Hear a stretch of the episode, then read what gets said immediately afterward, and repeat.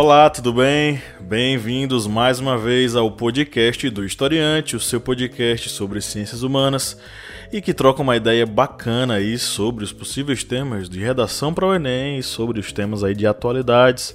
Eu sou o professor Pablo Magalhães e você está no episódio de número 45.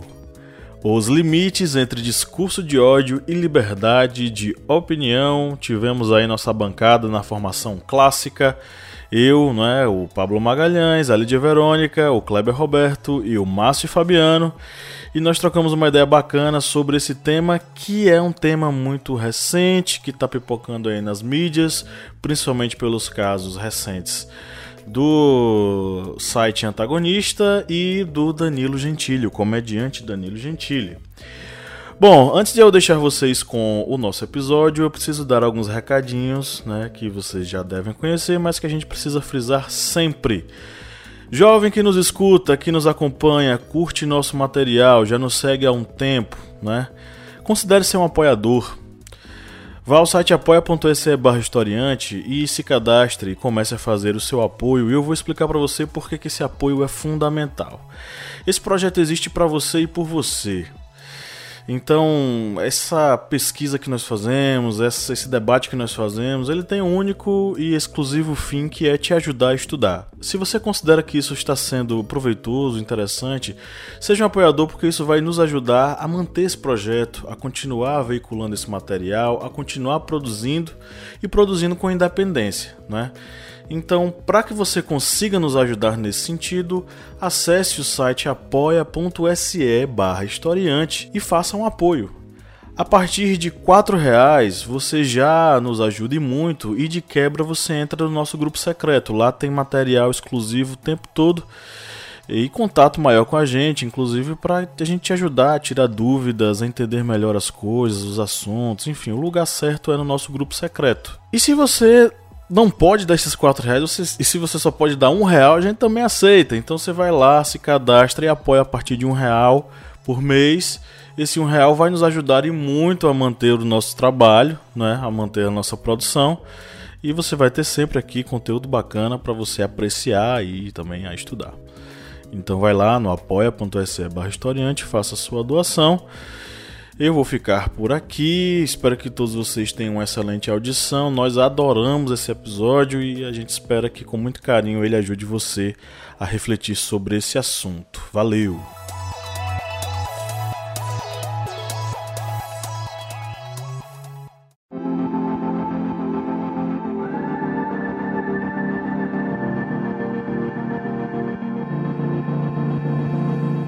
Este podcast é uma realização O Historiante.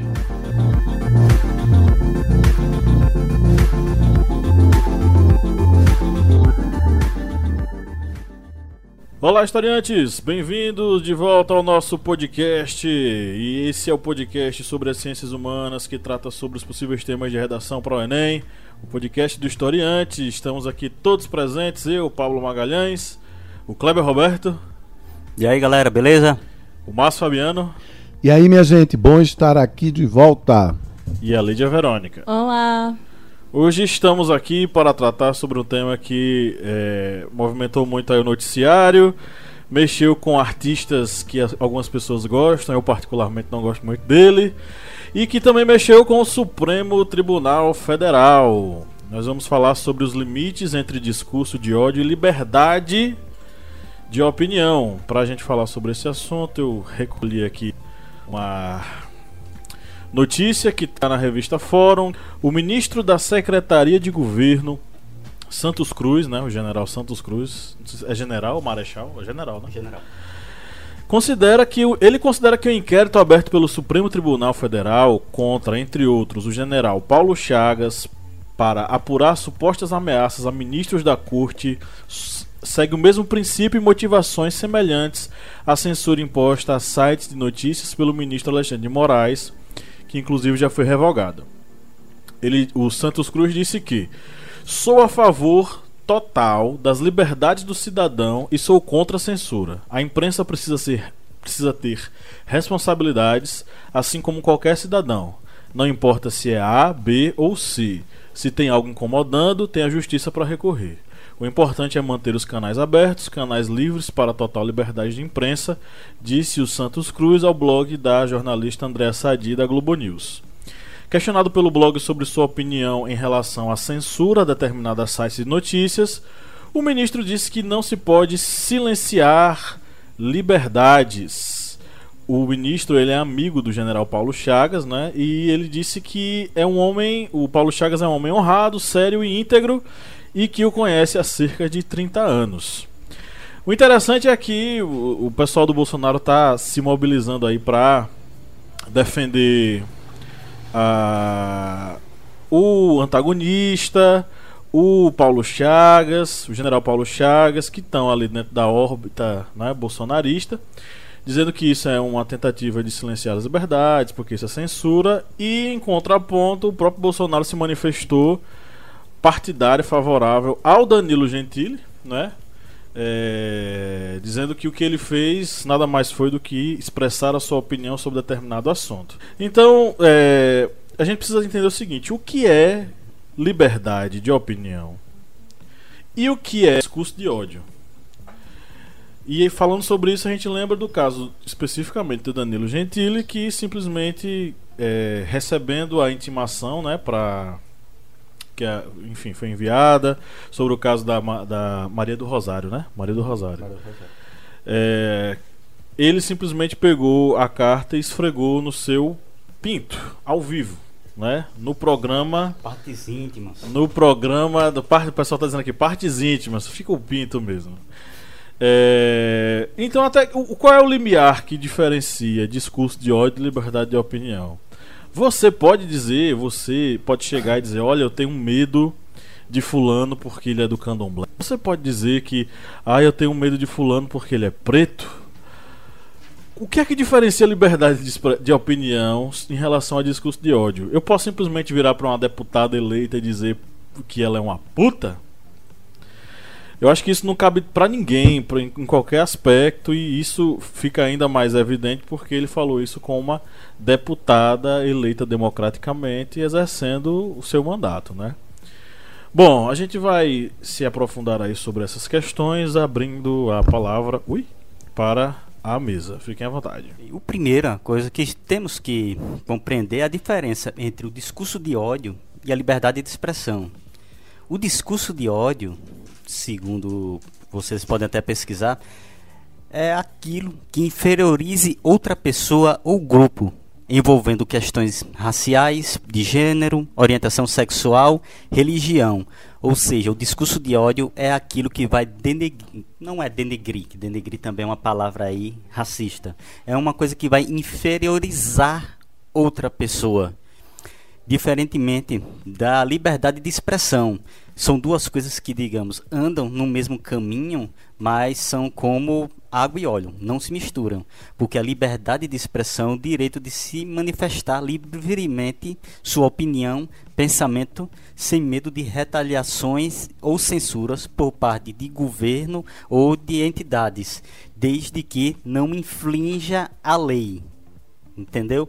Isso aí é que é a diferença, porque muitas pessoas confundem a libre, uma, desculpe, a liberdade plena de de expressão com o direito de ser racista, de ser preconceituoso, de inferiorizar minorias. E infelizmente é o que ocorre principalmente quando se fala de alguns certos é, youtubers ou humoristas que se utilizam dessa ferramenta de agredir o outro para conseguir mais seguidores ou conseguir um espaço maior na mídia. E isso causa um problema muito grande, porque imagina aí o impacto de, por exemplo, um Danilo Gentili fazer uma piada racista, como ele já fez. Ele faz essa piada racista, muitos seguidores dele e acabam tomando aquilo ali como algo certo. É, ocorreu um fato, por exemplo, de que uma pessoa é, pode, por exemplo, é, comentar algo que seja preconceituoso contra uma, uma minoria, por exemplo, mas aquilo ali na sua rede social de 700, 800 seguidores não tem um impacto muito grande do que uma pessoa que no, na sua rede social com 2, 3 milhões de seguidores tem. Tem que ser analisado exatamente este ponto quando se fala dos chamados criadores de conteúdos. Essas pessoas que vão para a mídia e que acabam formando uma ideia para as outras pessoas. E essas pessoas, muitas vezes, por terem esse maior alcance, acham no direito de fazer, digamos, o preconceito algo livre, algo que pode ser exposto, que pode ser usado contra outras pessoas.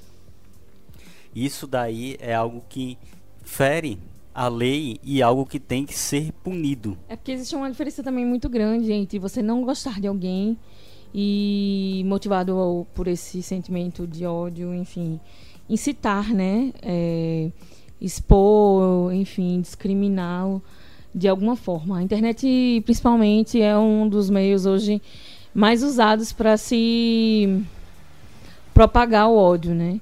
Se, digamos assim, tomar medidas muito mais profundas do que na vida civil comum, né? Não, mas não só agredir, né? Porque uma coisa, eu não gosto de Kleber. Outra coisa é na época do Orkut, né? Que teve um caso. Olha, revelações aí, hein? não, não, não. É isso supondo. É. Obrigada, Márcia. Brincadeira. É... Uma coisa é eu dizer que não gosto de Kleber. Ok, isso é minha liberdade de expressão, minha opinião. Mas a partir do momento que eu crio uma comunidade para denegrir a imagem de Kleber, juntar pessoas para falar coisas de Kleber, fazer montagens, expô-lo na vida íntima, pessoal, enfim, de forma a denegrir sua imagem, né, social, profissional, que seja, é, eu passo a, a, criar um tipo de celeuma né, na vida da, de outras pessoas, né? E, e, isso aí é o, é o pesado né, da questão da, da liberdade de expressão.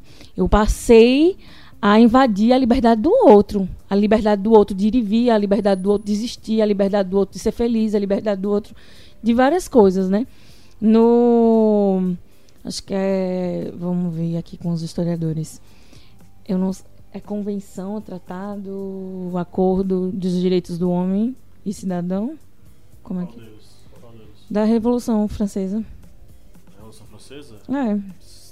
Não, não é uma convenção. É o direito. São só direitos, assim, né? Direitos do homem, direitos, direitos universais. É, é, direitos do, do homem do cidadão. cidadão.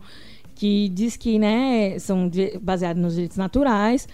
Eles consideram que a opinião, a liberdade de expressão, né, a opinião é um dos bens mais preciosos que você pode ter. Então, censurá-lo, é, proibi-lo de se expressar é uma forma de agressão, né, digamos assim, a, a, determinado indivíduo. No entanto, o artigo, né, o artigo 11, ele fala que, é, embora você tenha essa liberdade, você também tem que responder pelas consequências da liberdade que você adquiriu, né? Então, assim, é, tudo tem limites. A sua liberdade acaba quando você invade a liberdade do outro de existir, de, enfim, ser digno e tudo mais. Mas é, essa questão do Danilo Gentili, ele, ele vem né, nesse, nesse discurso odioso é, há muito tempo, usando da carapuça de humor, né? E às vezes é, o que às vezes é engraçado deixa de ser como ele teve uma conversa com justos, né? Justus é, explicando para ele que a piada que ele fez sobre as pessoas do Holocausto era muito pesado, porque pessoas sofreram com aquilo, a família dele sofreu com aquilo. É diferente de uma piada com loira, loira porque todo mundo sabe, de conhecimento popular, que não é a cor de um cabelo que vai definir alguém. Enfim, é uma comparação que ele usou para definir o humor e a falta de respeito que Danilo Gentili teve com a piada do Holocausto dele. E é basicamente isso, é crime, né? Discriminar, enfim, incitar o ódio. No caso dele, é uma pessoa, uma figura pública e exerce uma tamanha influência no, no público dele, enfim. é muito grave a postura dele em relação a, a exceder a sua liberdade de expressão. Danilo Gentili, inclusive, que virou uma espécie de pensador político contemporâneo. Porque Bom, a, a opinião dele também... acaba é, ajudando a determinados seguidores dele formarem a opinião política deles. Então, dentro desse contexto, quando o comentarista político é um Danilo Gentili da vida, é, enfim, que declaradamente é aluno de Olavo de Carvalho, que consome toda essa baboseira, essa besteira, e que se utiliza desse correto, né? mecanismo né? e se utiliza desse mecanismo para atingir tantas pessoas. Então, é perigoso que esse tipo de pessoa ele tenha essa tamanha relevância e, e sua opinião tenha tamanha relevância para é, tanta gente através do YouTube, através do SBT, enfim. O que eu acho, primeiro eu vou falar sobre o, o caso Danilo Gentili. Realmente, nós precisamos esclarecer o seguinte, gente: em sociedade se vive sobre regras criadas, aprovadas, permitidas, regras essas que começam na família, vão para nosso convívio social, para nossa atuação e participação no trabalho, na política, em comunidade, nas igrejas. Quem gosta de quebrar regras assume o preço por quebrar essas regras. O que eu quero dizer, eu fiz essa introdução para dizer o seguinte: é, não se pode, em canal aberto, chamar uma deputada de puta. Certo? A palavra puta é uma expressão vulgar, é um palavrão a deputada é uma autoridade constituída eleita. Não significa que ela esteja blindada para críticas, que ela esteja blindada, ou que ela seja blindada para opiniões diversas às dela. Muito pelo contrário, não. Nós, em, em sociedade, precisamos aprender a conviver com opiniões diferentes que a nossa. Mas, pessoalmente, achei grosseiro rude, rústico, achei baixo, vulgar. É um apresentador rasgar um documento da justiça e esfregar nas suas partes, nos seus genitais. No pinto. Ele está com problema de, de afirmação hoje. Ah, tá. Eu acabo com ele já já. Mas aí o que é que eu quero dizer? Contudo, é, eu sinceramente acho que né, é, eu, eu, não gosto de Danilo Gentili, não assisto o programa dele, não concordo com as opiniões dele e faço o que eu tenho que fazer. Eu ó, o ignoro. Não dou ibope a ele, não o sigo nas redes sociais. Sinceramente, acho que a prisão é um pouco exagerada. Bastaria que eles é, respondessem a processo, que ele pagasse uma indenização à deputada, ao Ministério Público, ao que fosse. Agora, ele precisa ser punido. Nós do Brasil não sabemos lidar com punições. Com punições. A questão do humor que Lídia levantou, para mim me, me, me, me provoca muito, me incomoda muito, porque eu gosto do humor, sou um fã do humor. E eu acho que o limite do humor é simplesmente quando ele não deprecia o outro. Você pode não ter simpatia por árabes, não ter simpatia por judeus, não ter simpatia por aquele ou outro, mas você não pode expressar e acreditar que ele deva deixar de existir, porque a isso daí nós chamamos de fascismo, nazismo, qualquer outro ismo que indique a intolerância total com a existência do outro. Então, eu queria deixar isso aqui bem claro. Eu sou um defensor da liberdade de expressão, da liberdade de opinião. Eu não apoio, eu não participo de comunidades que, de, que depreciam o, Danilo Gentili. Nunca mandei uma mensagem chamando ele disso ou daquilo ou daquilo outro. Eu simplesmente espero que a justiça dê a ele a punição necessária, porque o que ele fez foi grosseiro, é grosseiro contra um sistema político que você goste ou não é apoiado por você, caro historiante, por seu pai, por sua mãe, pelo seu tio, em quem vocês votam. Quando você assume o voto, você assume que concorda com aquele sistema político partidário que, que você concorda. com o presidencialismo no Brasil, que você concorda com um Congresso que, onde tem um, uh, congressistas, homens e mulheres, que expressem ideias e que façam sugestões de leis para que esse país possa prosperar no, com o mínimo de, de paz, de harmonia e de desenvolvimento possível. O que nós estamos vivendo hoje é que com essa, essa liberdade louca das redes sociais, cada um pode xingar. Tudo sinal de alerta, sinal vermelho. Muito cuidado. Se você for perceber pela imprensa, façam suas pesquisas aí na, nos canais de, de busca e vejam o quanto está crescendo o número de pessoas que estão sendo punidas por causa dos seus desaforos, por causa dos seus arrobos na internet. Em relação ao caso do Supremo Tribunal Federal, eu acho que ali cabe apenas uma investigação. Censura de jeito nenhum. Nós temos liberdade de dizer eu prefiro, eu prefiro o ministro tal, porque concordo com o pensamento, com o argumento dele, mas eu não, não tenho empatia nenhuma com a ministra tal, porque eu acho que ela é, não tem pulso. Isso é opinião. O que eu não posso é chamar essa ministra de qualquer coisa, de qualquer palavrão. Inclusive, apesar de estarmos em tempos politicamente corretos, sempre eu estou sempre dizendo aqui nas minhas falas que palavra é ação, né? Palavra tem força. Toda palavra é uma semente, semente que é plantada no coração da gente. Esse é um trecho de uma música que eu cantava muito no coral da igreja, quando eu era católico, menina, adolescente. Então a palavra tem força. Quer dizer, quando o cara pega o microfone e diz aquela palavra, quando você digita uma palavra ruim, grosseira, quando você emite uma opinião. E primeiro é o seguinte: se você está xingando é porque você não tem argumento. Caso clássico, não tem onde correr não tem para onde correr. É igual a goleiro quando não pega a bola. Goleiro quando não pega a bola é gol. Não é verdade? Então, xingou, não tem argumento. A gente não argumenta com quem xinga. Porque você está argumentando com quê? Com um dragão comandado por Daenerys, que só solta fogo. Você está conversando lá, olá, seu dragão, bom dia, eu queria dizer que meu pensamento é esse. Ele está lá cuspindo fogo, cuspindo fogo. Você não está conversando, você não está dialogando, você não está evoluindo. Palavrão é simplesmente falta de argumento certo? E naturalmente desequilíbrio emocional. É o que eu penso. Só, só para esclarecer uma coisinha a respeito do, do caso do Nilo com a Maria do, Rosa, Rosário, né?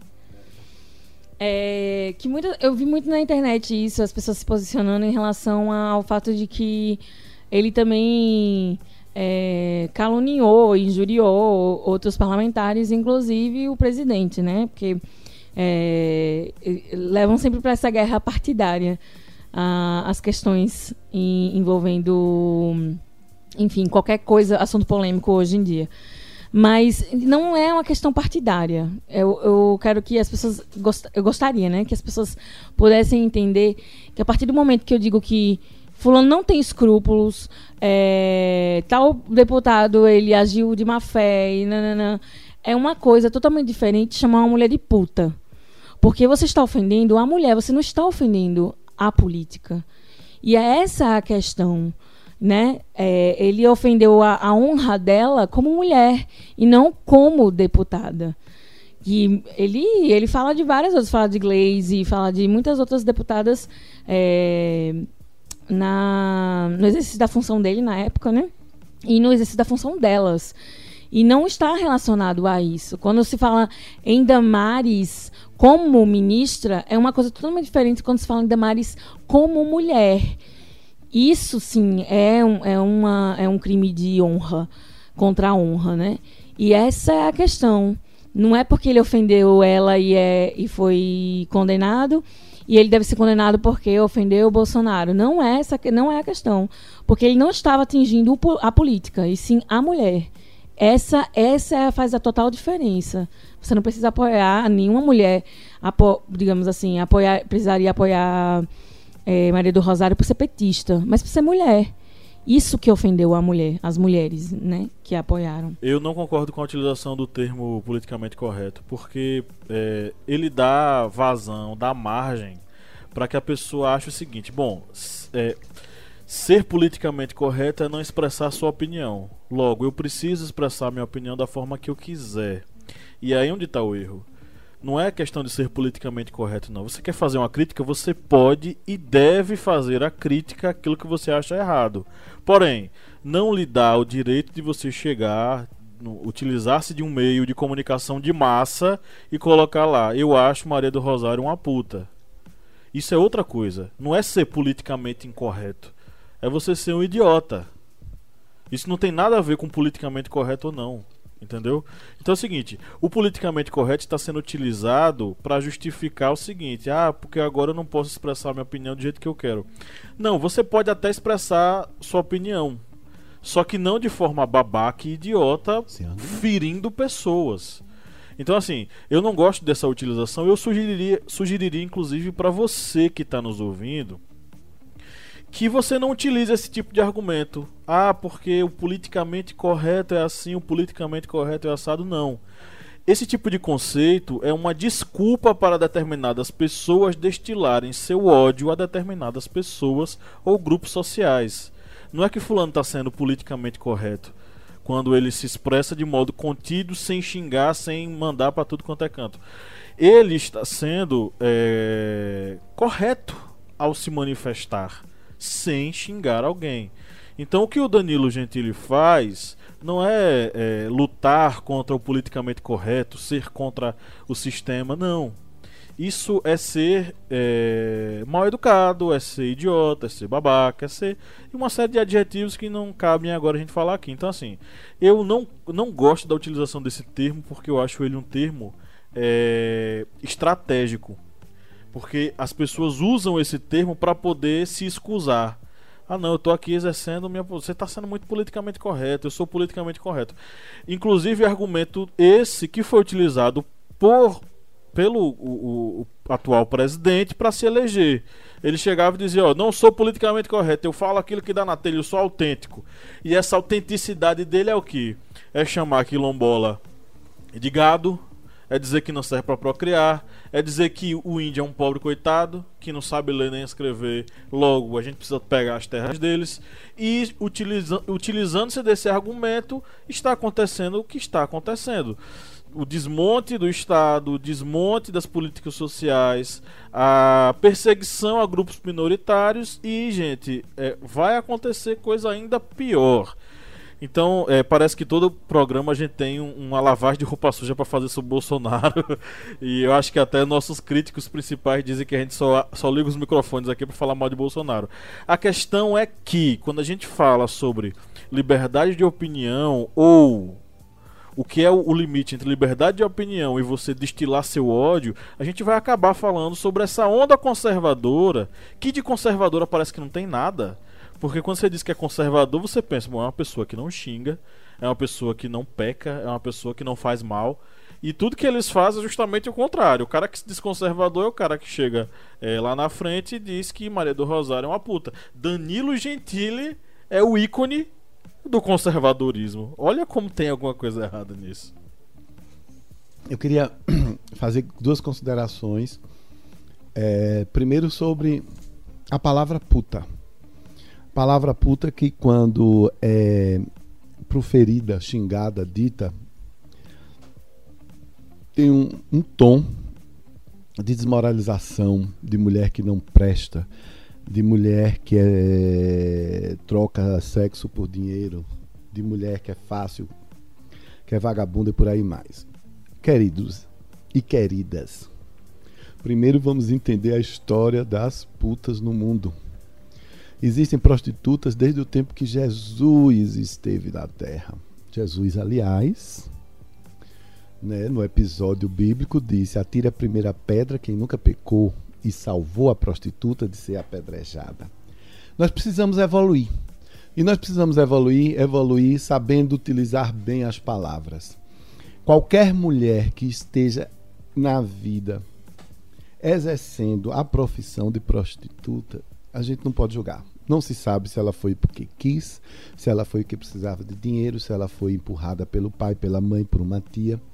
Como é que nós podemos julgar isso? Então acho que a gente precisa começar a fazer não o nosso cerceamento da nossa liberdade em se expressar, mas de dizer, para que eu vou xingar a ministra, a deputada de puta. Que direito tenho eu de imputar uma coisa dessa a essa, a essa pessoa? E aí, concordo com o professor Pablo, isso é falta de argumento. Isso é falta de, de, de, dizer. Eu vou aqui dizer o seguinte: eu não eu não confio na ministra Damares, eu não acredito na capacidade intelectual e de gestora da ministra Damares num ministério tão sensível como com, com o qual ela, ela exerce, né? ela é ministra. Eu não creio, eu não vejo, eu não li, eu não tenho conhecimento sobre trabalhos significativos na área social da ministra Damares. E por causa disso, eu não, volto a falar, não confio nela, não acredito nela, certo? Não creio que ela vá fazer nada de significativo. Mas volto a dizer, não a xingo, não participo de grupos que a desmoralizem, certo? Compreendo que ela faz parte de um pensamento ideológico conservador da qual eu não comungo, certo? Mas não, isso não me dá o direito nenhum nem de rasgar qualquer matéria dela e esfregar nas minhas partes genitais. Isso não me dá o direito de chamar. Partes podorentas. Não me dá o direito de, de xingá-la de puta, de rapariga, de quenga, de qualquer coisa dessa. A gente precisa ter, acima de tudo, uma coisa. Para evoluir como sociedade, eu preciso ter bons argumentos, preciso ouvir a palavra do outro e eu preciso, se quiser vencer, vencer pela minha capacidade intelectual, a minha capacidade de convencimento e não de xingamento. Passando a limpo. Manda! O nome do quadro é Manda as pessoas para o Goulart. Não, não é, Cleber. Para Goulart? João Goulart. A primeira notícia é. Guardas municipais de Ouro Preto, Minas Gerais, no dia 22 de abril deste ano 2019, desmancharam uma homenagem a Marielle, Marielle Franco, que eram tapetes de madeira, com aquele pó de madeira feito em Ouro Preto, é, com ordem do Comando da Guarda, que apoiou a atitude. Segundo o comando, o desenho de cunho político não poderia ser exposto na Semana Santa. E ainda disseram mais: liberdade não é absoluta. Essa notícia é verdadeira ou é falsa? Verdadeira. Falso. Verdade verdadeira. É verdadeira. Aconteceu agora, no dia 22 do 4. Os guardas municipais eles desmancharam as imagens de Marielle, Marielle Franco de apoio que foram colocadas na igreja em frente à igreja, já que era uma tradição de Ouro Preto colocar aqueles tapetes de serragem. Essa notícia está vinculada no site veja.abril.com.br Agora, eu acho que eles fizeram isso a mando de alguém. do comando.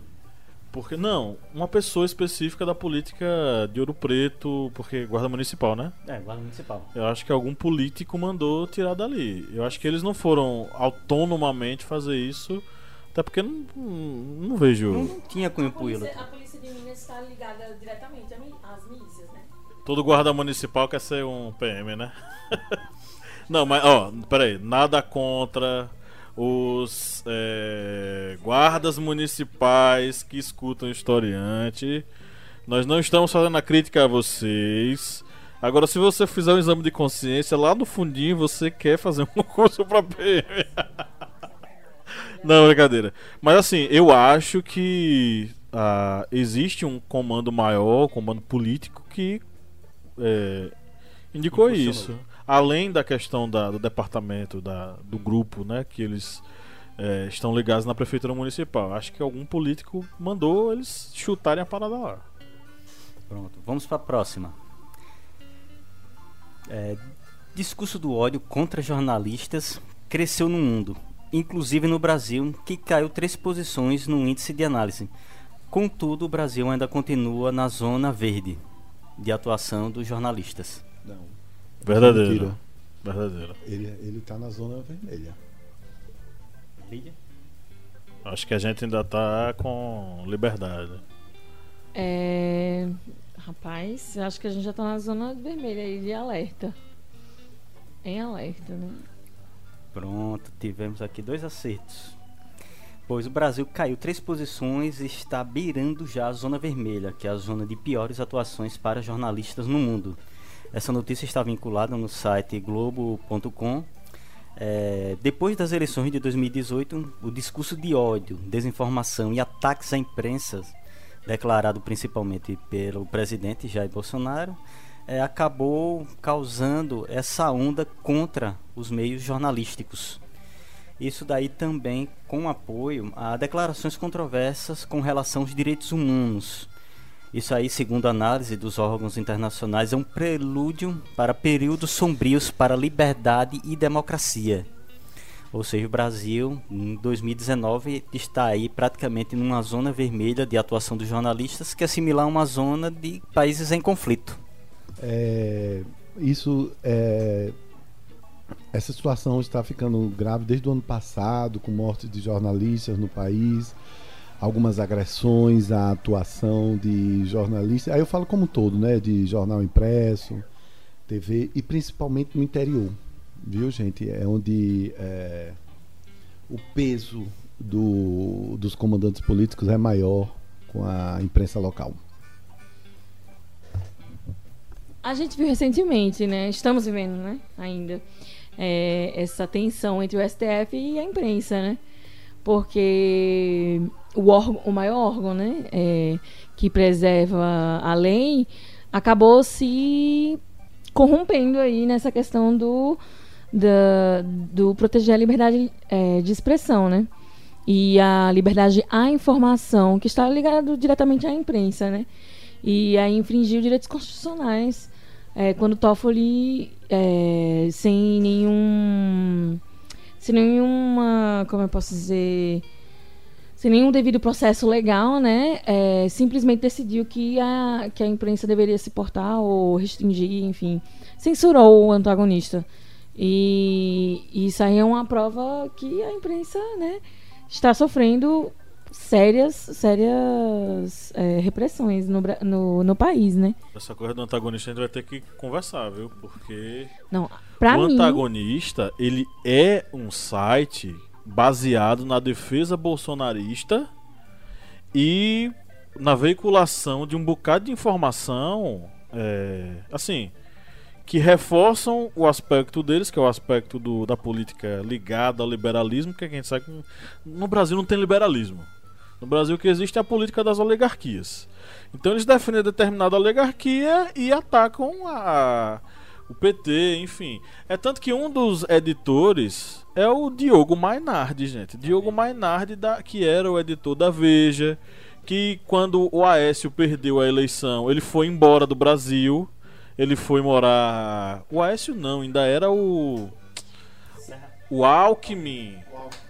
Quando o Alckmin perdeu, ele foi embora, foi morar em Veneza, foi usar o passaporte dele italiano. E de lá, juntamente com uma galera, eles ficam veiculando esse material. E mais, o antagonista é patrocinado pelo Bebiano, gente. Bebiano, que elegeu Bolsonaro, o cara que trabalhou para eleger Bolsonaro. Então a gente vai ter que pesar essa questão. Isso que eles fizeram com o antagonista, eu sei que, baseado nos mecanismos legais, e aí quem pode falar melhor sobre isso é Lídia eles fizeram errado. Porque quem mandou fazer, quem mandou é, é, censurar, quem mandou apreender as coisas, enfim, foi o STF. E quem pode julgar, eventualmente, um recurso vai ser o STF. Aí o STF manda prender e Não, vai ele, julgar ele, o, ele o que aconteceu. várias questões judiciais do devido processo legal e inclusive do ampla defesa, né?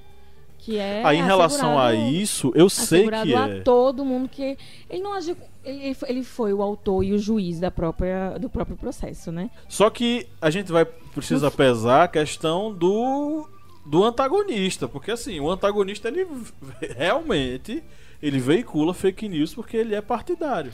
Mas no caso ele não veiculou a fake news, né? Inclusive ele tem fontes. Mas como constitucionalmente ele pode guardar a fonte dele, ele se resguardou desse direito.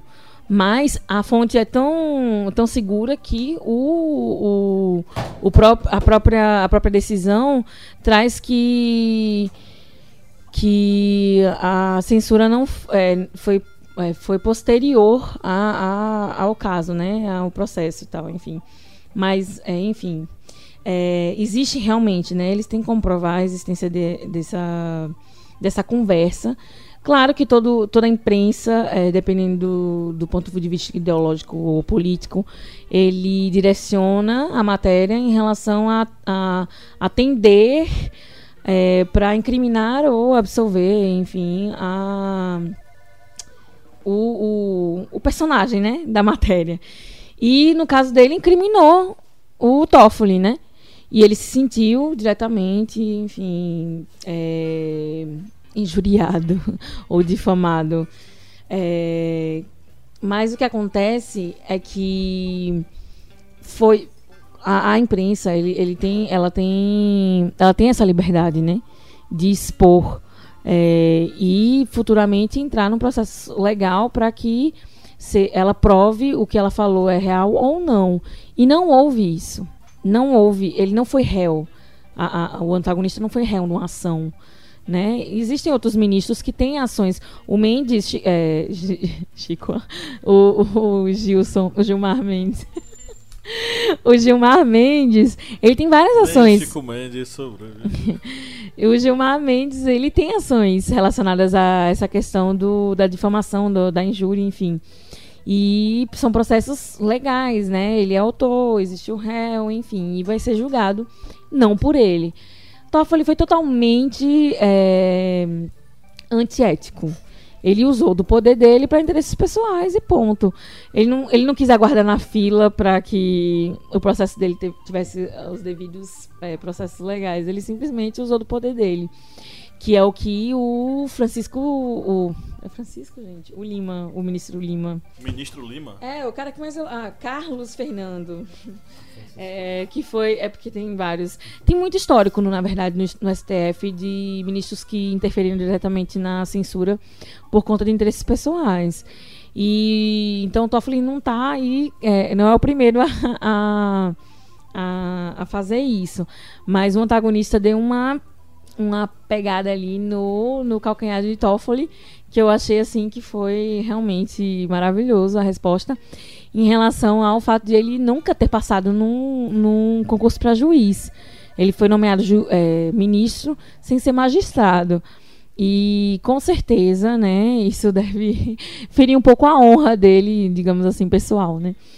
É, e o antagonista respondeu, né, caso o juiz mesmo reprovando, o, o ministro reprovando duas vezes no concurso, é, talvez ele saiba que o que ele fez é errado.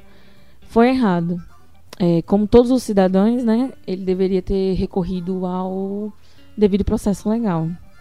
Enfim, a gente vai falar mais disso na frente, né? Vamos retornar isso. Ok. Ah, é? Então tá.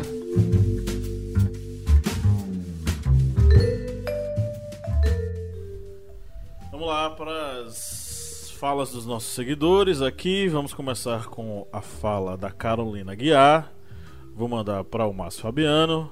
Márcio, a Carolina Aguiar falou o seguinte: Meu argumento seria o respeito. Ter liberdade de expressão não lhe dá o direito de desrespeitar o direito, a opinião e o próximo. Arrasou, Carolina. Palmas para você, exatamente isso.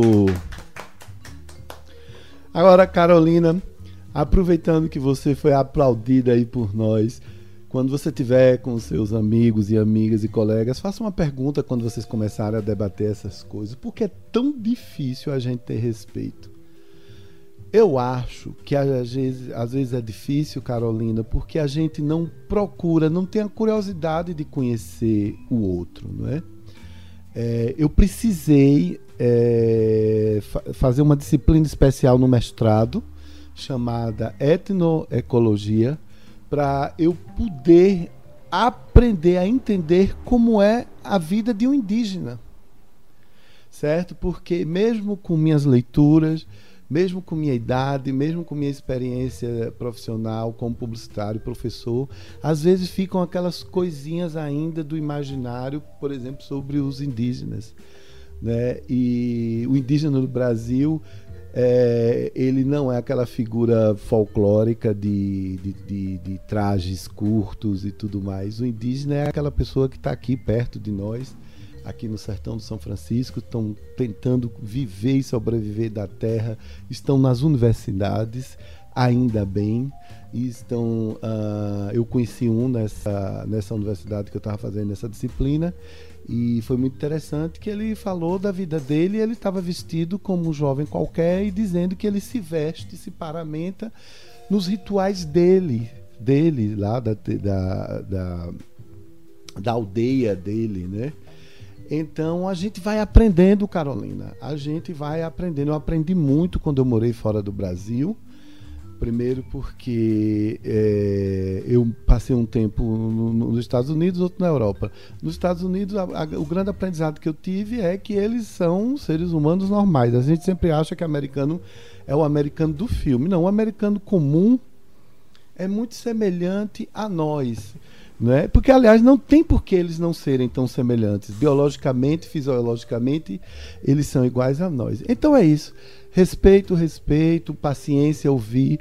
Eu acho que respeito, Carolina, não significa você, por exemplo, ah, tá bom, eu agora vou concordar com tudo. Não é isso, não. De jeito não é, mas é o contrário disso.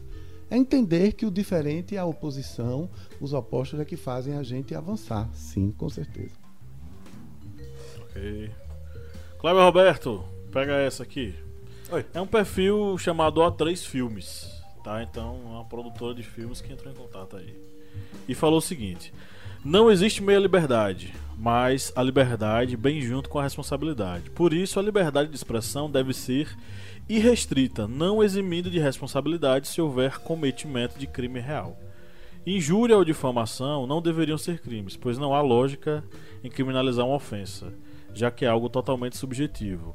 Podem ser contravenções, ações civis com pagamento de indenização, a depender do caso, pois isso, pois isso pode ser, como já está sendo, um, usado como censura extraoficial. Não só de expressão, liberdade existe, li, não só de expressão, liberdade existe ou não existe. Não há meio termo para isso. É, eu acho que a Outros Filmes acabou confundindo um pouco essa questão da liberdade de expressão e do discurso de ódio. Porque a partir do momento em que você se excede na sua liberdade e passa a atacar outra pessoa ou outra minoria ou outro grupo social porque não gosta deles, ou seja, começa a incitar o ódio contra aqueles grupos, isso aí passa a ser um crime.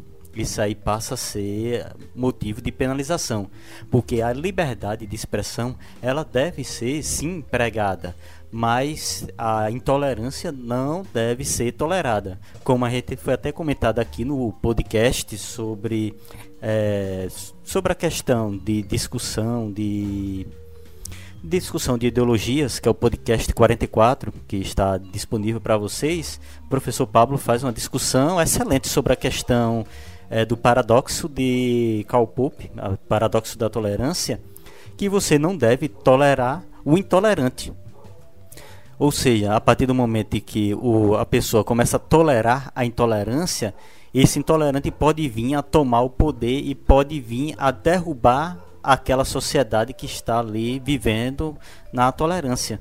É a mesma situação de uma pessoa que vai aceitar o discurso de ódio, o discurso agressivo, o discurso para atacar, por exemplo, nordestinos, ou então atacar a um determinado grupo religioso de matriz africana, por exemplo a partir do momento em que você começa a atacar, a, começa a se exceder nessa liberdade de expressão, que não é mais liberdade de expressão e discurso, é, discurso de ódio, você vai ser punido pela lei, porque a lei proíbe exatamente isso, essa incitação de ódio, essa incitação da violência de uma pessoa para um outro grupo. E como comentado no início desse podcast, quando você tem, um, digamos, uma gama de seguidores muito grande, uma gama de amigos muito grande, isso aí tende a ter uma, a se tornar uma bola de neve, algo que não tem controle e algo que acaba atingindo muitas pessoas. Porque uma pessoa, um youtuber, um digital influencer, que vem a dizer que nordestino só vai, por exemplo, para São Paulo para pegar esmola, isso aí acaba reverberando em toda a sociedade, em todo o Brasil.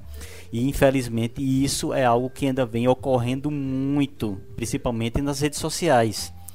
Esse discurso de ódio. Nesse ponto aí sobre liberdade de expressão é metade ou não, a liberdade de expressão, sim, deve ser algo que deve ser entregue, é, digamos, em sua totalidade. Mas a partir do momento que você excede essa liberdade para atacar o outro, você tem que ser punido dentro da lei. É a Lei 7.716, né, de 89, que guarda essas questões que, que Kleber está falando aí, do, dos crimes de preconceito, né, que é a lei de racismo. E aí insere religião, xenofobia, todas essas questões, não só relacionadas à questão racial, cor, né? É, é toda discriminação realmente feita com, com, esse, com esse viés, seja é, qual for é, desse, é, qualificado, é, ele é punido. E sobre essa questão da xenofobia, né, que se falam dos nordestinos, Teve um caso que foi muito. teve uma repercussão muito grande. Tanto que a pena, a pena dela foi convertida justamente pela repercussão que teve, né? Ou seja, ela teve um, um certo tipo de af, afetou ela moralmente e a Maiara Petruso, ela tuitou é, incitando que as pessoas matassem um nordestino, né? Nordestino não é gente.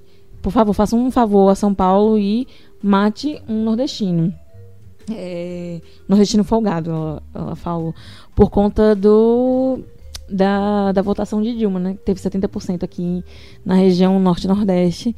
E é, o sul, sudeste teve essa revolta contra os nordestinos e preferiram e usaram a internet de forma assim desmedida para agredir os nordestinos e foram a maioria, né, foram usados como é, como eu posso dizer, usados como exemplo, não, exemplo de, do que é um, um, um crime, né? E no âmbito principalmente virtual. E a Maiara Petruso, ela foi realmente punida judicialmente e a pagar alguns mil reais. E, enfim, a pena dela foi convertida a 500 reais e serviço comunitário devido a fato dela não ter ficha criminal, né? Eu, deixa eu falar uma fala aqui que eu acho que vai pegar o que você está falando e você já aproveita e comenta. Casos. Uhum. Porque é um comentário feito no mesmo comentário da, do A3 Filmes. Uhum. O Giovanni de Souza comentou o seguinte: Se liberdade termina onde a do outro começa, seja o limite da sua casa, do seu carro, da sua camisa, do seu país ou dos seus direitos, é sim uma meia liberdade e estas têm que ser maleáveis e elásticas, pois não há liberdade para todos ao mesmo tempo. Se todos acreditarmos que nossa liberdade não pode ser ajustada à de outros, ou o contrário, teremos atritos e esta será motivo de intolerância. Eu fiquei um pouco confusa com os dois parágrafos, né? Mas, assim, eu, eu entendi o que ele quis dizer no final, na questão do, dos limites da liberdade, né? É, como a gente já vem comentando aí, é, essa questão de se expressar, né? Especialmente usando a internet. É, porque a internet, querendo ou não, ela tem uma dimensão assim incalculável. Então, é, legalmente, é, ela se torna um pouco mais grave, né? Então, a liberdade do outro, lá do outro lado do país, vai ser afetada é, por conta do, do seu preconceito, do sua seu posicionamento que você acha que é opinião. É, ofender um nordestino é, não é exatamente uma opinião. Você está ferindo um povo, né? Você está é, de, ferindo a minha liberdade de ser nordestina, né? A minha liberdade de votar em que eu quiser, por ser nordestina. enfim. É, e, é, o, esses crimes, né? Eles, é, eles se, a partir do momento que a, a, sua a sua opinião se torna algo que fere o outro, é, o outro tem total direito de recorrer, né? E isso é, é de, determinado legalmente como crime, né? Você ferir a liberdade do outro, de ser quem ele seja, ou, seja por questões de grupo ou por escolha mesmo, como no caso do, da homofobia, né? Ok, e tem uma coisa que ele falou aqui que eu vou complementar o que está sendo falado, que é o seguinte. Ele falou: quando a opinião é propagada aos quatro ventos, deixa de ser opinião e se torna um discurso. Ódio, é, ódio do bem ou indiferença, não, entendi o que ele falou. Não. Ele falou: o sutil limite deve ser tateado com as mãos do bom senso. E eu só queria deixar claro o seguinte: liberdade. Tem gente que entende liberdade irrestrita como a liberdade total de você fazer o que você quiser.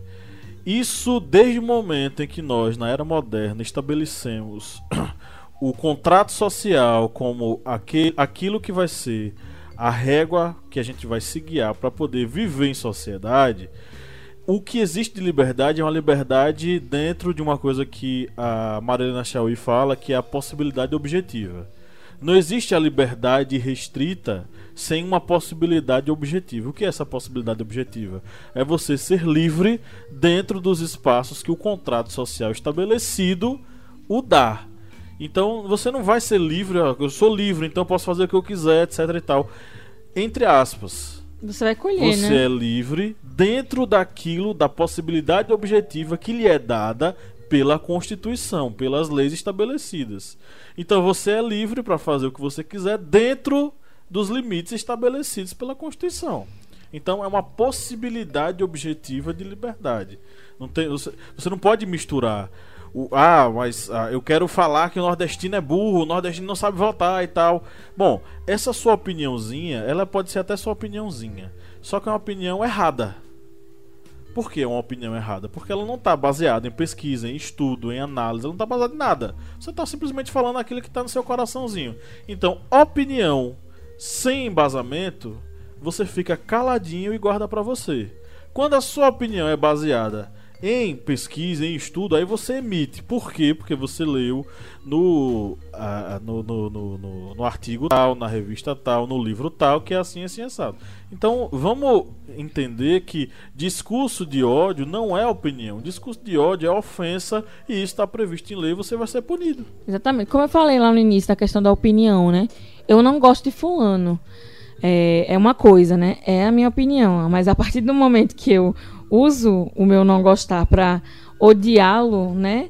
É, isso já passa a ser um crime, porque eu estou perseguindo, eu estou difamando, eu estou injuriando uma, uma determinada pessoa, comunidade, enfim, é, nação. É, uma coisa que, inclusive, o historiante falou não, não faz muito tempo sobre Sartre, né? Sartre, que fala da liberdade e a responsabilidade. A liberdade ela gera responsabilidade.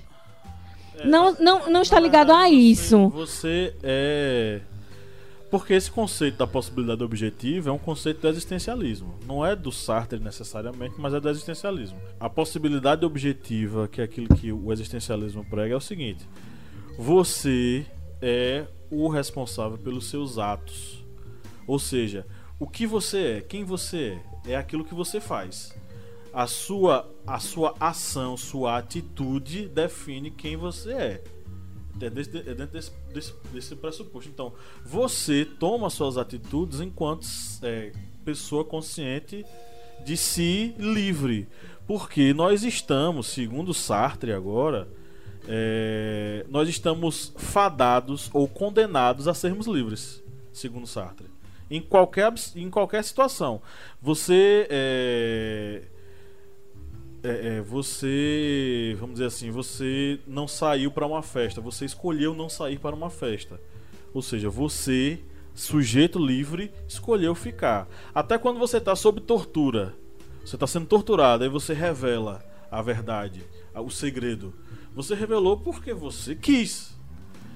Quis entre aspas, porque você, era, você seria livre para aguentar todas as consequências da tortura e morrer sem falar nada, mas você revelou. Porque dentro daquilo que lhe foi apresentado, você, sujeito livre, escolheu outra coisa. Inclusive, quando você é escravo, você é um sujeito livre. Você pode escolher se rebelar ou se conformar. Pílula azul ou pílula vermelha? Brincadeira. É... Legal. Era só essa, essa, essa questão de Sartre que eu queria falar mesmo. Que eu entendi, eu entendia que a liberdade gerava a responsabilidade. A partir do momento que eu tenho a consciência justamente de que minhas ações geram resultados. Você que Consequências, no tá- Você caso. tem que estar preparado para isso. Tiago Veloso, que tá aqui escrito que é furioso também. Fast and Furious! Veloso e Furioso. Fez. Veloso e Furioso. Fast and Furious! Ele escreveu o seguinte: Tente orientar esse menino. Eu tenho que entrar na universidade, né? Então, eu tenho que dizer que acaba a liberdade. Acaba a liberdade quando começa a do outro, e a sociedade que corrompe o homem, segundo Rousseau, e blá blá blá. Tiago Veloso, é, se você for na prova do Enem colocar na sua redação, colocar isso, vai ser zerado. Essa discuss a discussão que vem sobre essa questão de liberdade de expressão e discurso de ódio é um debate que é um debate até sério para o convívio social, não é somente aí para a questão da redação do Enem, para uma redação de algum vestibular ou concurso.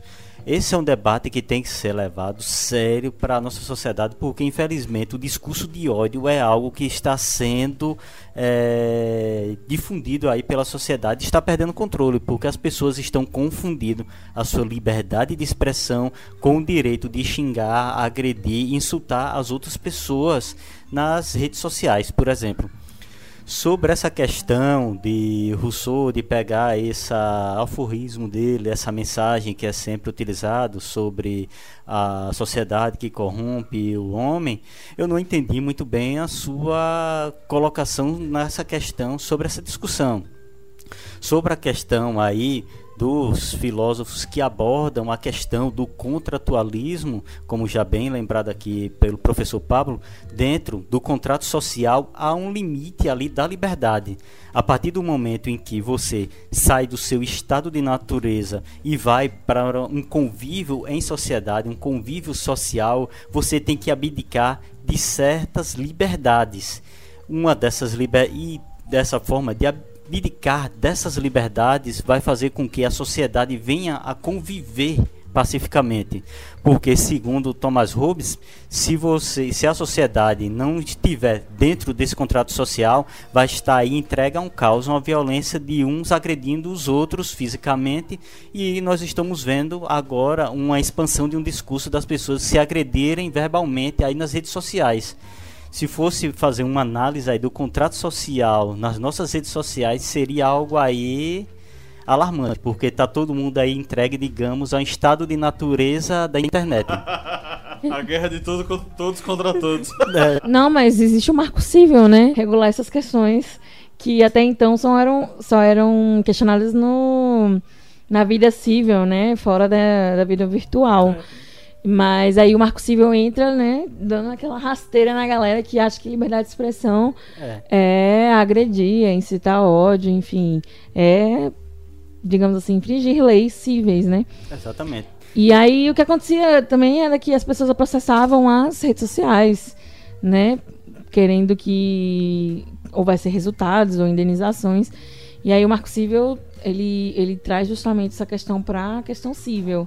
Existem pessoas por trás das redes sociais e das, e das máquinas e elas têm que responder pelos seus atos. Exatamente, essa questão exatamente do contrato social da pessoa viver em sociedade, viver pacificamente com o outro e tem que se adap- adaptar sua liberdade àquela realidade social, aquela realidade em que você tem que, como diz o ditado, tem que dar o respeito para receber o respeito. Responda o Francisco, Francisco Júnior. Pô, é meu irmão. Francisco Júnior. Chicão. Ó, Meu argumento central seria que liberdade de expressão não te dá o direito de xingar ou desrespeitar um determinado grupo ou pessoa física. Exatamente, Francisco. É, e volto a repetir. Nós precisamos refletir sobre por que ainda somos. Ainda é tão difícil para a gente é, compreender o outro, entender o outro, não é? É, é necessário que nós passamos é, por essas questões para que a gente possa crescer como cidadão no Brasil. Gente, deixa eu falar uma coisa. Apesar de tudo, de tudo que está acontecendo no mundo e no Brasil, eu sou um, um otimista por natureza. Não que eu acho que ai tudo vai é, vai dar tudo certo né, naquelas palavras chavões de autoajuda não porque eu acho que nós cada vez que passamos por esses processos tão rudes, cruéis que nós é, estamos vivenciando agora, tem sempre pessoas que estão tornando o mundo mais relevante. Tem sempre pessoas que estão é, levando debates. Tem gente que está dando aula, em, aula de história esse cara se chama Rodrigo Bione, tá dando, criou um projeto muito interessante é, de dar aula de história na praça lá em Recife. É, então tem gente que está fazendo muitas coisas legais, pontuais, independentes aí no mundo, sem necessariamente estarem atreladas a partidos, a ONGs, a entidades ou o que for. Mas tem gente que está cansada de ver tudo isso, de ver essas intolerâncias, de ver essa incapacidade de, de, de, de se de se conviver e que diz não vou fazer minha parte e vou vou abrir o meu coração, o meu pensamento, minhas ideias para poder criar um mundo. Posso contar uma história rapidinha de intolerância minha, assim de preconceito musical que eu tinha. Vou falar abertamente porque eu adoro o historiante, que esse podcast é um momento que a gente tem que tem que falar é, de como as coisas a gente evolui junto com vocês com a opinião, com a crítica de vocês. Eu não gostava de, de daquela banda Limão com Mel. Eu achava que era uma letra ruim. Ainda era... estou sentindo a falta de você. Que era isso, que o cantor era sempre meio desafinado, aquelas coisas. Então, há uns 10 anos atrás, eu fui a um congresso de assessores de comunicação da Bahia e esse congresso foi sediado na cidade de Feira de Santana. E aí a gente recebeu um convite da organização do evento para irmos assistir o, o, o no último dia do congresso haveria uma confraternização. A gente ganhou lá para ir ver o show do Limão com Mel. Quer saber? Eu me diverti tanto, eu me diverti tanto e me diverti mais ainda quando eu é, consegui entender que eu tinha acabado com um grande preconceito meu ali, né? De achar que aquelas bandas não faziam músicas legais e tudo mais. Ora, se eu me divertir, eles têm uma música muito legal que se chama Luz, Câmera, Ação, tal. E eles faziam uma troca de roupas. Eles eram assim bem, bem bregões, mas sem vergonha de, de serem felizes. Se aquele dali me fez feliz, acabou-se, certo? Então é isso. Não significa que eu comprei todos os CDs da banda Limão com Mel. Não significa que eu me converti em fanático da banda. Significa apenas que depois que eu vi, tá? Me diverti e, e consegui entender o seguinte: tá bom, eles existem, fazem esse som, muita gente gosta, eu gostei dessa noite e acabou-se e a vida continua. Aí precisava falar disso. Ok, estamos aí, né? O Márcio, todo, todo podcast, ele conta uma história, né? Sobre alguma coisa que aconteceu. Diário do Márcio. E, não, mas isso é muito bom, porque são experiências particulares. E, e reforça o seguinte: é interessante que também o, o, a, o, a pessoa que está nos escutando, o aluno, o professor, ele saiba que as experiências moldam o modo como a gente enxerga uhum. determinados assuntos.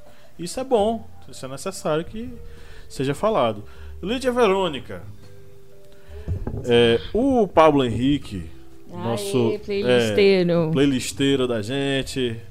Zé Playlistinha. Ele falou o seguinte: falaria sobre o caso do Danilo Gentili e sobre a censura do STF sobre a revista Cruzoé e o antagonista. É... Realmente, a gente já comentou aqui, né, um pouquinho antes, sobre essas questões aí. E, embora é, o que acontece hoje, né, a, a imprensa às vezes divulga uma fake news ou não, mas muitos canais são tendenciosos.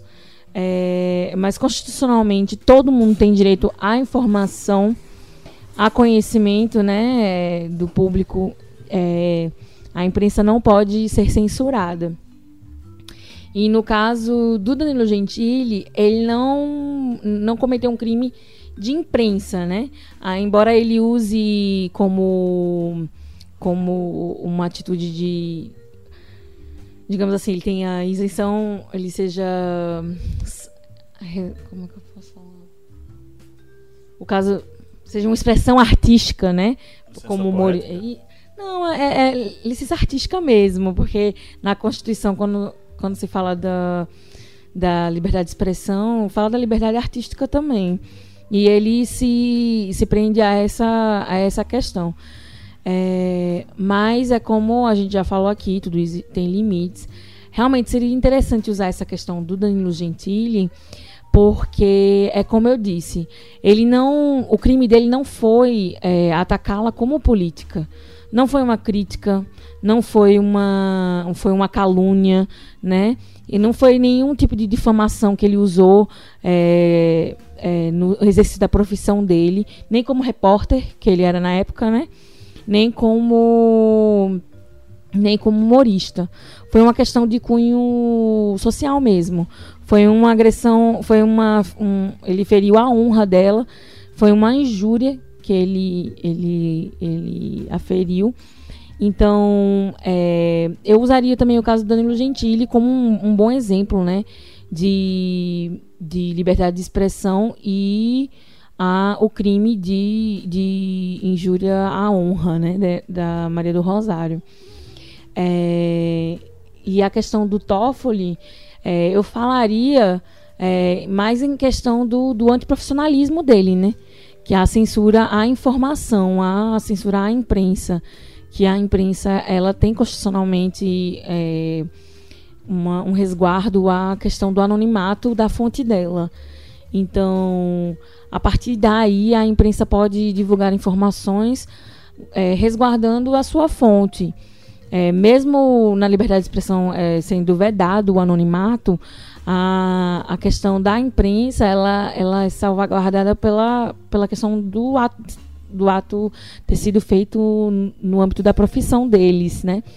Então, o juiz excedeu o seu poder é, simplesmente censurando a imprensa e não abrindo o devido processo legal para que houvesse investigação da fonte, é, se a fonte era verdadeira ou não.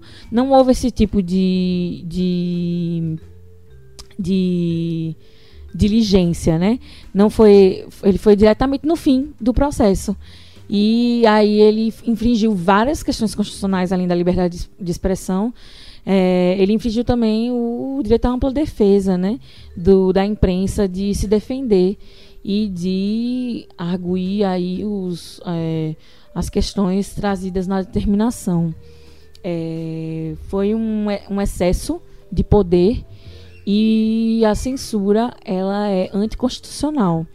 Então, assim, é, eu usaria, os dois casos são muito bons, mas eu acho que na questão do, do, do, exceder a liberdade de expressão, eu usaria mais o caso do Danilo Gentili na redação.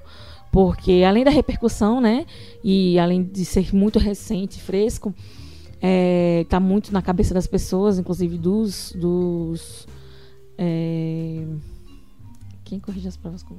Dos fiscais, é, dos avaliadores. É, também tem essa questão da gente poder argumentar é, a liberdade de expressão e a, e a injúria à honra, né? A, feria, ele feriu a honra da mulher e não da política. Eu acho que eu usaria mais esse caso do que o do Toffoli, que foi censura e ele não, eles, eles não chegaram de fato a, a se ofenderem, né? Injuriar-se, enfim, preconceito, enfim. É, eu usaria mais o caso do Danilo Gentili numa redação. Ok, eu vou encerrar aqui a nossa nosso giro de comentários, né, com o comentário do Flávio Santos, que todo episódio ele bate aqui o, o ponto. E ele falou o seguinte, e aí eu vou deixar aberto para que todos nós possamos comentar. Eu considero esse tema uma continuação do anterior sobre as ideologias. O discurso de ódio tem como objetivo a ofensa direta, seja por racismo, machismo, homofobia, preconceito étnico ou físico. Já a liberdade de expressão ou de opinião muitas vezes vem com alto grau de ironia e sarcasmo. Claro que em alguns casos também pode ser considerada ofensiva para mim, ambos são influenciados pelas ideologias. Trago dois casos para reflexão que ocorreram nos últimos dias. O primeiro é a decisão judicial que envolve o humorista Danilo Gentili, este que ultrapassou por diversas vezes os limites de humor e da liberdade de expressão em caso de ofensas misóginas e até injúria racial. É, basta fazer uma pesquisa pelos buscadores e comprovar. O segundo caso ocorreu na cidade de São José dos Campos, um professor de geografia foi gravado por um de seus alunos durante a aula fazendo críticas ao presidente, mais precisamente sobre a forma como ocorreram as eleições e os rumos que estão sendo dados sob sua gestão. O que diferencia os dois casos é a empatia popular dada ao primeiro e a falta ao segundo. Nas redes sociais, muitos artistas e desconhecidos se manifestaram solidários a Gentili já no segundo caso, o incômodo silêncio da sociedade. Eu vi poucas manifestações de solidariedade ao professor, a maioria de colegas de profissão. Há algumas semanas foi dito num podcast, não, não me lembro do participante, sobre um pensamento de Vargas Llosa, foi Márcio, sobre o uso da cultura que nos dias de hoje tem função de entretenimento, isto é, a cultura do pão e circo segue viva. Fato que leva a multidão de pessoas a defender a liberdade de expressão para o lado mais conhecido, e influente que age e diz o que a maioria concorda. E isso diz muito sobre a atual sociedade brasileira, diz lutar pelo poder de voz, sem a humildade para ouvir, e quem a tem não está sabendo usá-la. Esse caso do professor de geografia foi uma coisa emblemática, viu? porque ele se manifestou, ele não ele não estava fazendo coisa errada em sala, ele se manifestou sobre o processo eleitoral, possivelmente é, pode ter resvalado sobre um dos assuntos que ele estava tratando na, em geografia. É, né? Os alunos comentaram com ele, pediram a opinião dele. Ou seja, não foi uma coisa assim que ele foi, como alguém pode dizer aí, ah, foi lá para doutrinar. Não, os alunos pediram a opinião dele. E ele, como um professor, ele deu a opinião. Pois é. E aí o cara foi simplesmente demitido da escola por se manifestar contra o Bolsonaro. Então, na verdade, por emitir a opinião dele sobre o processo eleitoral. Então, é, se isso não é cerceamento da liberdade de opinião, eu não sei o que pode ser chamado, não. Eu okay? tô atrás do. Não, já respondeu. É. Ok, então vamos para os nossos pinga-fogos. Quem quer começar? Fiquem à vontade. Pinga-fogo do Márcio. Kleber. Comunista é palavrão. No Brasil, em que o pessoal acha que nazismo é de esquerda, a terra é plana e vacinas é, criam autismo, infelizmente o comunismo se tornou um, uma espécie de palavrão aí, utilizado por algumas pessoas aí da, da direita, o, ou os neocons, os neo, novos conservadores, que acham que isso aí é um insulto, né? Mas eles utilizam essa, essa palavra, comunismo, somente vendo os lados, digamos, ruim que, ruins que ocorrem nessa área aí da política. Muitas vezes eles não citam, por exemplo, que também em países de vertente capitalistas ocorrem fome, ocorrem misérias, ocorrem vários é, problemas sociais. Eles acabam vendo apenas a Venezuela e Cuba, são os países comunistas, então esses são exemplos de coisa ruim. Então, o comunismo é um palavrão. Esquecem, por exemplo, que a China, que é a maior, segunda maior potência econômica do mundo, é governado pelo Partido Comunista Chinês. Eles não citam isso. Não sei porquê. Acho que é porque é, ou esquecem ou porque dentro da Terra plana a China tá ali caindo da borda. É engraçado, né? E a China ficou. É, é, assim, a gente fala sobre segunda maior economia. É a maior economia é do mundo, entendeu? É onde as variações de, de, de, trocas comerciais mexem com o mundo todo. Isso não é mais os Estados Unidos, entendeu? Eles ainda se mantêm por causa do poderio militar que eles têm, que é muito forte. Mas não tem como negar, gente. O quem é que detém o poder econômico e a força econômica no mundo? São os chineses. Pinga fogo pro Márcio. Querido Márcio, aí ligado à família real britânica, não é inglesa, é britânica, do Império Britânico. Nossa. É, Márcio, a liberdade de expressão corre o risco de se tornar puro discurso de ódio sem as sem leis ou normas que venham a regulamentar as redes sociais? Corre já está acontecendo, já estamos já vivendo o, o caos, não é? é? É preciso que urgentemente nós a, a, a justiça, os pensadores, os juristas, os comunicadores, né, e a sociedade como um todo comecem a estabelecer esses limites, porque nós corremos um risco sim nós, aliás, eu, eu, o que eu quero dizer é o risco já está. Já não é mais risco, entendeu, Kleber? Nós já estamos vivendo assim, certo? As reputações hoje podem ser atacadas impunemente e elas são atacadas apenas porque alguém resolve atacar lá no, em qualquer lugar do país, resolve, estou com raiva, vou xingar ela é atacada as reputações porque alguém está de mal do outro. Isso eu estou falando não só de, de personalidades políticas, é, do judiciário ou do legislativo, ou mesmo celebridades, artistas e tudo mais. Estou falando de gente comum. Estou né? falando de, é, de pessoas que atacam as outras aí é, impunemente que eu quero falar é o seguinte: é preciso que nós tenhamos um grande, nós como indivíduos, tenhamos um grande senso de, eu não queria dizer pudor, é, Kleber, mas eu queria dizer um grande senso de domínio sobre nós mesmos, para nós estarmos alertas sobre o que, como nós nos exibimos, porque a, o risco está aí. Eu, eu tenho medo, entendeu? Eu tenho medo. Eu tomo alguns cuidados quando eu vou postar minhas opiniões, quando eu vou postar a minha imagem e nesse sentido, porque a gente corre esses riscos todos. E o que eu quero dizer é o seguinte: é, já passou do tempo, a gente precisa regulamentar. Gente, deixa eu falar uma coisa: a regulamentação não é censura. A regulamentação significa uma série de normas e procedimentos para que as ideias continuem em liberdade, mas sem ofender qualquer indivíduo, sem depreciar qualquer grupo, seja ele quais forem. Ok? É nesse, é nesse sentido. Só sobre essa questão, por exemplo, de normas e regulamentos em algumas redes, o Spotify, o Spotify, por exemplo, em 2017, ele baniu todas as músicas, bandas ou grupos que faziam músicas com discurso de ódio. Infelizmente existem aí muitas e muitas tentaram usar a plataforma aí para divulgar suas músicas e elas foram banidas. O próprio, por exemplo, YouTube, ele também tem uma série de restrições contra é, documentários ou clipes de bandas aí que fazem é, discursos do ódio. Eu mesmo foi fazer a pesquisa sobre a, o neonazismo na música, é um vídeo que está até aí no TV Historiante, e foi pesquisar sobre algumas bandas no YouTube. E para acessar algum desses vídeos, você tem que indicar que tem mais de 18 anos, tem que estar tá logado no seu, no seu Gmail para fazer o login no YouTube.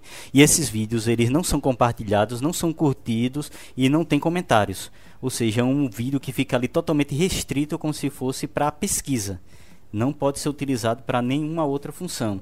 E eu fiz essa pesquisa exatamente para divulgar aquele vídeo que está na TV Historiante sobre o neonazismo na música. E aí você vê exatamente essa questão das normas e das restrições que essas plataformas estão fazendo contra o discurso do ódio, que eles já sabem que é algo que infelizmente está aí crescendo, não somente no Brasil, mas no mundo.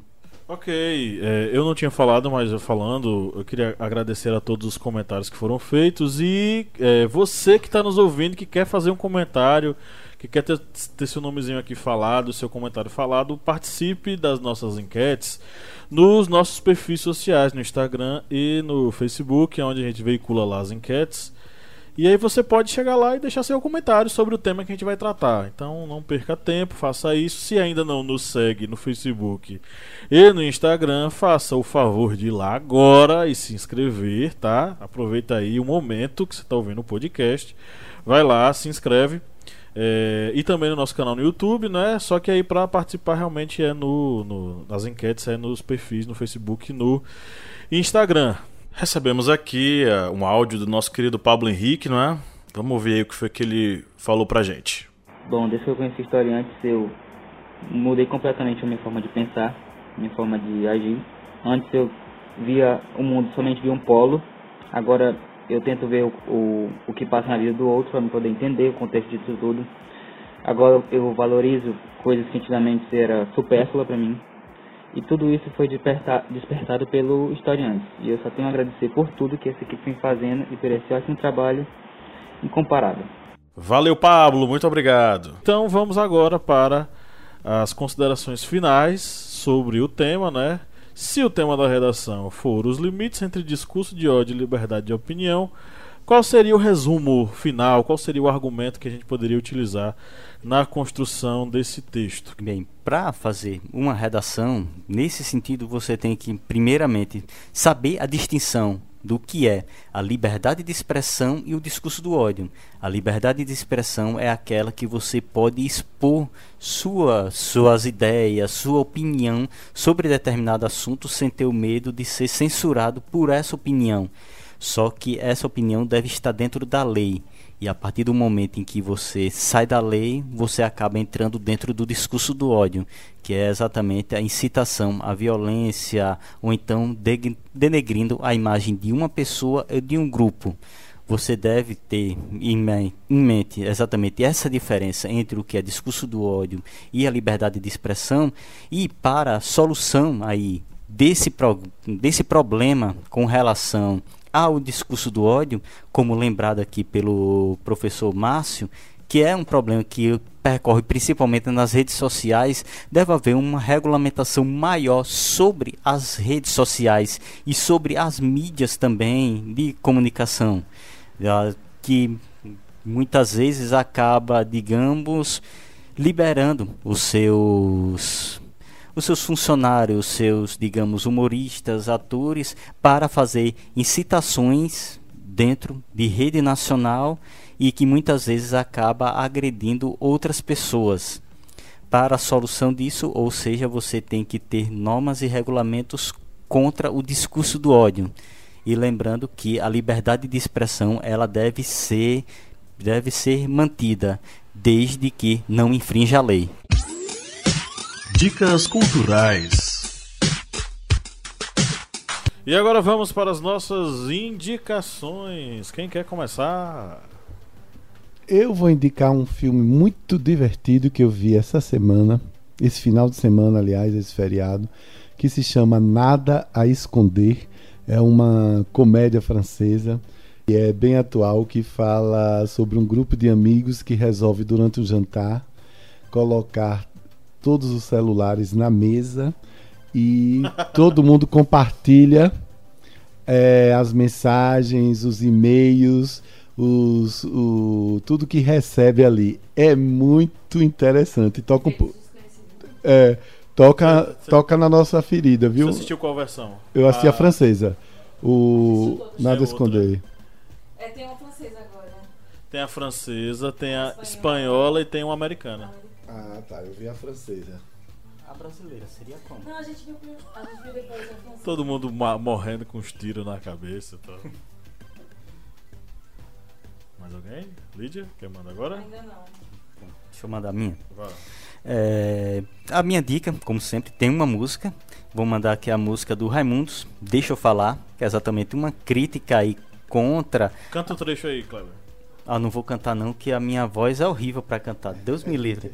Até o professor Márcio aqui concordou com isso, não é, professor Márcio? Exato. Não, não... O, gato de Pablo aqui quase que destrói tudo. Sim, e vou fazer também uma indicação de filme. É, que é o filme que eu acho que muitos aí já devem ter assistido, que é Infiltrado na Clã, que fala a história de um policial negro no ano de 1978, que ele faz, está fazendo investigação e se infiltra é, dentro ali da clã. Inicialmente através de cartas tal, para manter o contato com alguns é, membros da entidade e quando era preciso alguma presença física dentro ali das reuniões ele mandava outro policial branco. Eu não vou contar mais nada do filme aí, senão vai ser spoiler e é capaz daí de eu ser censurado. Mas eu aconselho todas a assistir porque é um filme muito bom que vai aí falar um pouco sobre a questão aí do discurso de ódio e do preconceito que existe, que existia e existe ali também dentro da sociedade norte-americana. Infiltrado na clã, um filme de Spike Lee. É, vou indicar Desejo de Reparação. É, muita gente acha que é Jenny Austin, né? Austin, o filme, o livro, né? Mas não é. É muito bom. Vale a pena demais assistir. A fotografia é linda. Ganhou o Oscar, né? De trilha sonora. Globo de Ouro de melhor drama. E a história é muito legal porque fala justamente sobre difamação, né? É, então, vale muito a pena assistir. E era numa época, né? O filme se passa em que a honra era muito mais questionada, né, do que hoje em dia. E as consequências eram muito mais graves é, na questão social e, enfim, da moral da pessoa. É, se refletia por uma vida inteira. E dependendo. Dependendo não, né, as pessoas dificilmente conseguiam reparar o, o dano causado por uma difamação. Então, desejo de, desejo de reparação é minha indicação. Ok, eu vou indicar um filme chamado The Post com a Meryl Streep que trata sobre processo de revelação ou não de informações ligadas ao Vietnã, informações que eram consideradas sigilosas e que os, os jornais eles eram impedidos de veicular pelo próprio governo norte-americano. E o filme que é uma espécie de sequência que é Todos os Homens do Presidente, que é um clássico aí, que alguns, algumas pessoas conhecem como é, Garganta Profunda, né? Que era o nome do, desse cara que era o informante que denunciou o, o, o Nixon, né? Presidente. É, no processo da campanha, né, que ele estava monitorando e seguindo aí algumas determinadas pessoas através do seu comitê de campanha. É, Lídia Verônica, tudo bem? Hello. Temos playlist? Cara, playlist difícil, né? Será que eu posso indicar a, a soundtrack da empresa de reparação? Brincadeira. Vamos fazer a playlist sim, com certeza. Qual é o nome dela? Gente, sugere aí. O nome pra playlist. É o nome da música. Abra as não? asas sobre nós. Exatamente. Liberdade, liberdade. Não, tem que ser. Não me interessa o que os outros vão pensar de nós. É enorme. Como é que é essa música? Mas... tirar você desse lugar. Eu vou levar. É um nome muito grande. O historiante já é um nome grande. Não cabe, não. me interessa o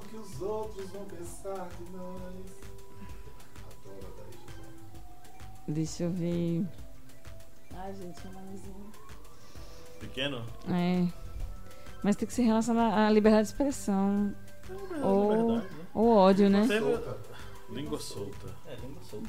Aí põe uma, a capa, a boca do Rolling Stones. Rolling Stones.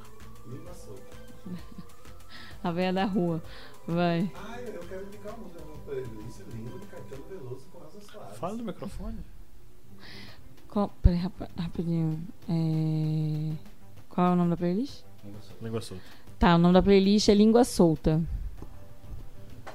E eu quero indicar a canção Língua de Caetano Veloso e quero que vocês eh, coloquem a, ele cantando com Elza Soares.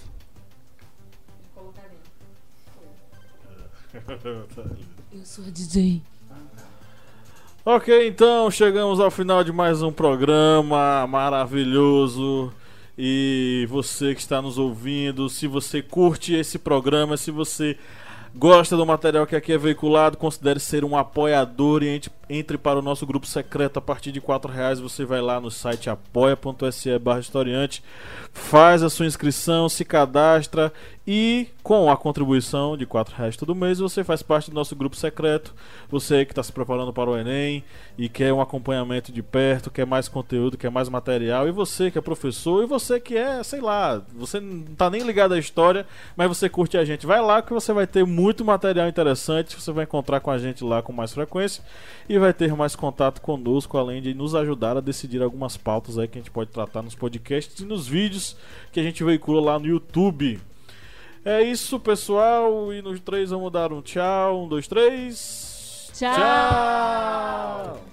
O gato de Pablo dorme em cima do fio do microfone. Ah, eu quero